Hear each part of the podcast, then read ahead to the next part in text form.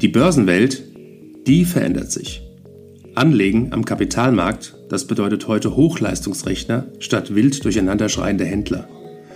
Anlagealgorithmen mit künstlicher Intelligenz hinterlegt und immer neue Finanzinstrumente. Mit dem Plutos Finanz Podcast wollen wir diese und viele weitere Finanzthemen aufgreifen und mehr Licht ins Dunkle bringen.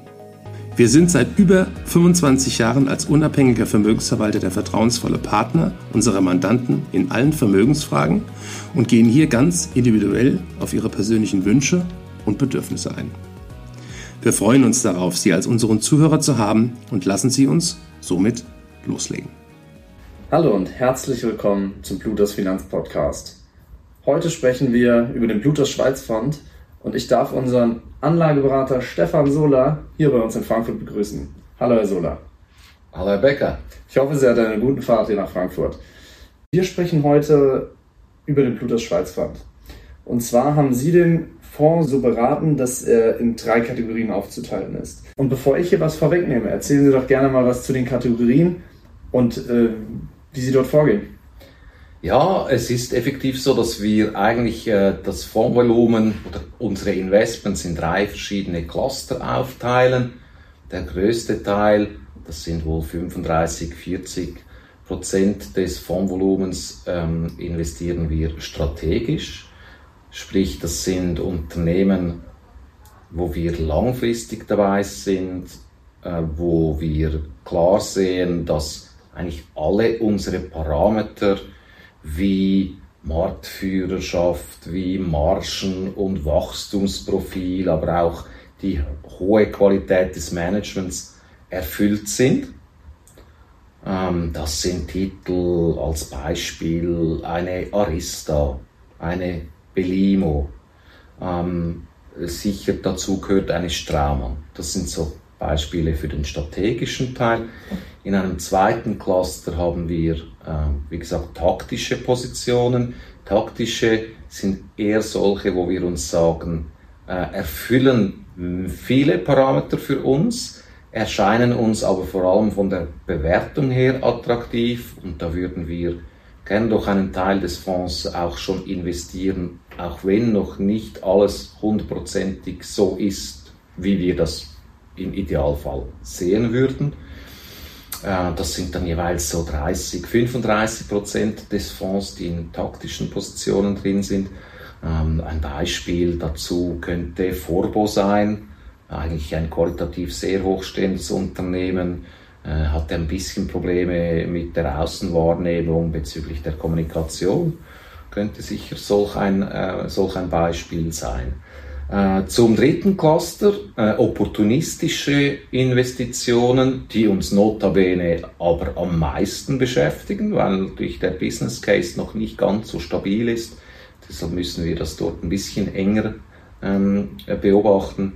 Äh, sind äh, Positionen, das sind dann so zwischen 20, 25, 30 Prozent des Fonds, äh, wo wir mal einen Teil des Fonds, äh, Fondsvolumens drin haben möchten, weil wir glauben, dass sich dort schon etwas in die richtige Richtung bewegt und weil wir uns im besten Fall vorstellen könnten, dass aus dieser opportunistischen Position mittelfristig eine strategische werden könnte.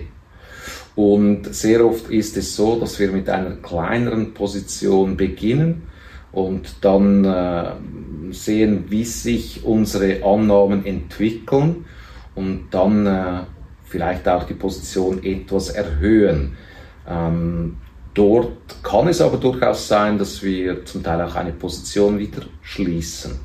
Ähm, Beispiele für opportunistische Positionen ähm, ist zum Beispiel die Aktie Doc Morris sehr stark angetrieben vom E-Rezept in Deutschland. Es ist eine Online-Apotheke.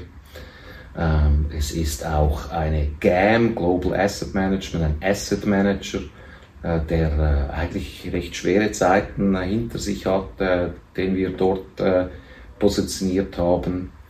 Ähm, es sind auch äh, Unternehmen wie im Moment zum Beispiel U-Blocks oder auch eine Meyer-Burger, die wir als opportunistische Position ansehen. Sehr, sehr spannend, weil Sie auch gesagt haben, dass das die Unternehmen sind, die eigentlich die meiste Arbeit oder den meisten Research äh, bedarf. Gehen Sie doch gerne mal auf ein Unternehmen näher ein, damit auch die Zuhörer ein Gefühl dafür bekommen, was versteckt sich so aus Ihrer Ansicht nach hinter einem opportunistischen äh, Business oder einem Business Case? Ja, ich kann Ihnen da sicher ein, äh, Praxis, ein praxisnahes Beispiel zeigen. Würde da zum Beispiel Meyer Burger ähm, äh, hernehmen. Meyer Burger äh, war früher ein Hersteller von Maschinen zur Herstellung, Herstellung von Solarzellen.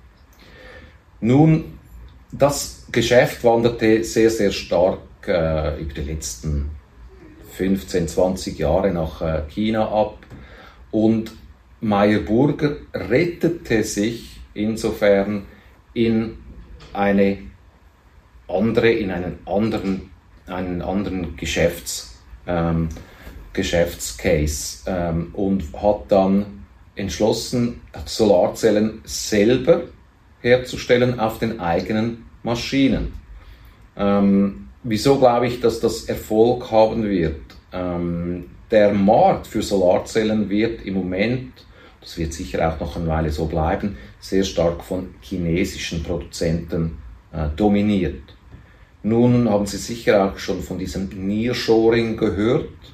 Äh, europäische, aber auch amerikanische Unternehmen und Konsumenten ähm, haben aus den Lieferengpässen, die sich nach Covid oder während Covid ergeben haben, äh, die Lehren gezogen und haben gesagt, wir wollen viele der Einzelteile oder der Produkte, die wir brauchen, etwas näher bei uns entwickelt haben.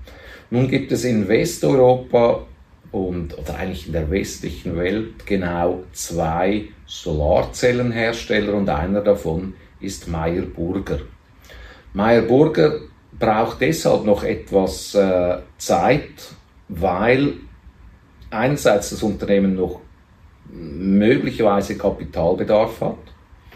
Äh, zweitens, weil regulatorische ähm, Voraussetzungen, vor allem im EU-Raum, Deutschland, zwar versprochen, aber noch nicht in Kraft getreten sind. Das heißt, man muss schon sehr genau beobachten, passieren diese einzelnen äh, Schritte auf dem Weg, Meyer Burger eben auch erfolgreich werden zu lassen. Fakt ist, und das ist eigentlich sehr grundlegend, dass die Produkte, sprich die Solarzellen, die Meyer Burger herstellt, sehr effizient und sehr gut sind und, und auch nicht massiv teurer sind als die der chinesischen Hersteller. Nun braucht es aber wirklich auch den politischen Schritt zu sagen, wir wollen europäische äh, Solarzellenhersteller ähm, auch unterstützen, dass wir eben diese Abhängigkeit von China nicht mehr haben. Und dieses Okay der Politik, das fehlt im Moment noch ein bisschen oder zieht sich sehr lang dahin. Und deshalb ist es ein opportunistischer Fall. Ähm, es wäre falsch, hier zu sagen, wir setzen bereits einen großen Teil des Fondsvolumens in so einen noch relativ, soll ich sagen, unsicheren Outcome äh, rein. Äh, das wäre aus meiner Sicht nicht seriös. Ich glaube aber, dass es durchaus opportun ist, äh, eine kleine, wie gesagt, opportun, opportunistische Position äh, zu halten. Können Sie an der Stelle dann noch einmal auf ein taktisches, auf eine taktische Position eingehen, auch gerne auf ein, ein Unternehmen, an einem Beispiel wie mit Meyer Burger, um dass man ein Gefühl für den Vergleich bekommt, wann ist man, hat man den Schritt von opportunistisch zu taktisch hinbekommen? Also was sind die Parameter, was ist das Standing am Markt, dass man sagt, oder dass Sie sagen, jetzt äh, ist ein Unternehmen taktisch bei mir angesiedelt? Ja, ähm, also wenn ich etwas zum Beispiel aus der Historie, aus der kurzen Historie Plutos Schweiz hernehmen kann, wäre es zum Beispiel Temenos. Temenos war zu Beginn äh, definitiv als opportunistische Position äh, anzu, äh, anzugliedern gewesen, äh, weil halt doch relative Probleme bestanden bei diesem Bankensoftwarehersteller auf der Management-Ebene. Ähm, viele Investoren, darunter auch wir, waren nicht so äh, äh, glücklich darüber, dass die CEO-Position aus unserer Sicht nicht gut besetzt war, dass auch der Verwaltungsratspräsident wohl äh, die Position wohl eine Erneuerung gebraucht hätte, äh, dass aber definitiv äh, der Titel unterbewertet war. Deshalb haben wir dort mit einer opportunistischen Position begonnen. Äh, dann hat sich viel bewegt. Der CEO wurde entlassen, der Verwaltungsratspräsident übernahm die CEO-Position und hat gesagt, wir suchen einen neuen CEO und ich werde als Verwaltungspräsident zurücktreten und die CEO-Position spätestens Ende Jahr 2023 abgeben. Äh, und darauf hat natürlich der Kurs dann schon positiv reagiert. Ähm, dazu kommt, dass Temenos auch immer wieder als Übernahmekandidat ähm, gehandelt wird. Und nachdem, dass die für uns wichtigen Managementpositionen zwar noch nicht neu besetzt, aber zumindest klar äh, gezeigt wurde, dass man hier eine Veränderung anstrebt, wurde die Position für uns taktisch. Der Titel hat noch nicht alle Parameter erfüllt, viele jedoch schon und der Titel ist unterbewertet. Daher haben wir dann, als das klar war, auch unsere Position erhöht und den, den Anstrich opportunistisch in taktisch verändert. Das heißt, es äh, gibt an sich keine wirkliche Zeitspanne, in der man sagt, so lange beobachte ich das, sondern weil ein opportunistischer Titel ähm, das Potenzial mit sich bringt, aber genau ähm, über Meyer Burger es noch ein paar, ich nenne es mal Baustellen gibt, die stabiler werden müssen. Also ist es dann eine Frage von Zeit oder eher von Ereignissen? Oder kann man das an einer Zeitspanne festmachen? Nein, es ist definitiv nicht äh, die Definition über die Zeit. Also etwas wird nicht taktisch von opportunistisch, nur weil ein halbes Jahr oder ein Jahr vergangen ist. Ich würde vielleicht sogar eher sagen, eine opportunistische Position hat ein Ablaufdatum. Wenn es länger nicht eintritt, wieso, dass wir glauben, dass es ein Investment wert ist, würden wir uns wohl eher zurückziehen und nicht einfach nichts tun. Ähm, das glaube ich ist, äh, ist wichtig zu erwähnen. Nein, es ist doch eher äh, einem Event zu schulden, dass wir dann sagen, okay, es wird von opportunistisch taktisch oder gar strategisch im besten Fall oder es fällt raus. Weil eine Opportunität per se nicht unbedingt heißt, dass es sich erfüllt. Ähm, wir sind äh, nicht scheu, äh, auch mal zu sagen, wir haben hier die Reißleine gezogen, weil wir nicht glücklich sind. Und das tun wir nicht erst, wenn wir irgendwie mit der Performance schon äh, tiefrot sind. Und wir tun es auch nicht unbedingt wegen der Performance. Aber wenn wir sehen, in einer opportunistischen Position oder in jeder Position bewegt sich etwas nicht in der Richtung, wie wir das glauben, das sein müsste, gibt es für uns keine Rechtfertigung, unsere Investoren äh, einem solchen äh, Case auszusetzen und wir schließen die Position. Herr Soller, vielen Dank. Äh, liebe Zuhörer, wenn Sie mehr Fragen zu Schweizer Aktien, dem Schweizer Finanzmarkt oder dem Bluters Schweizfund haben, zögern Sie nicht, uns zu kontaktieren, Herrn Sola zu kontaktieren, auch wenn es um einzelne Titel geht, wie Sie heute gehört haben. Herr Sola ist Experte auf dem Gebiet Schweizer Aktien, Schweizer Small Mid Caps. Zögern Sie nicht, uns zu kontaktieren. Herr Sola und die Bluters stehen Ihnen bei Schweizer Aktien und Themen rund um den Finanzmarkt gerne zur Verfügung. Herr Sola, ich kann nur in Ihre Richtung sagen, Vielen Dank für Ihre Zeit, für Ihre Expertise und auch die Einblicke in den Plutos Schweiz Fund. Danke für Ihre Zeit und Anhören unseres Plutos Finanz Podcasts. Ein Podcast, der Ihnen sowohl allgemeine Informationen zum aktuellen Marktumfeld sowie auch Wissen zu speziellen Themen wie Rohstoffe, Fonds oder auch Aktien einfach und effizient vermitteln soll.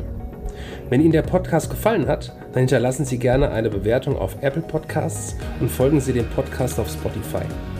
Teilen Sie ihn auch gerne auf Facebook, Twitter und LinkedIn und besuchen Sie uns auf plutos.de. Viel Spaß weiterhin und bis zum nächsten Mal, Ihr Plutos-Team.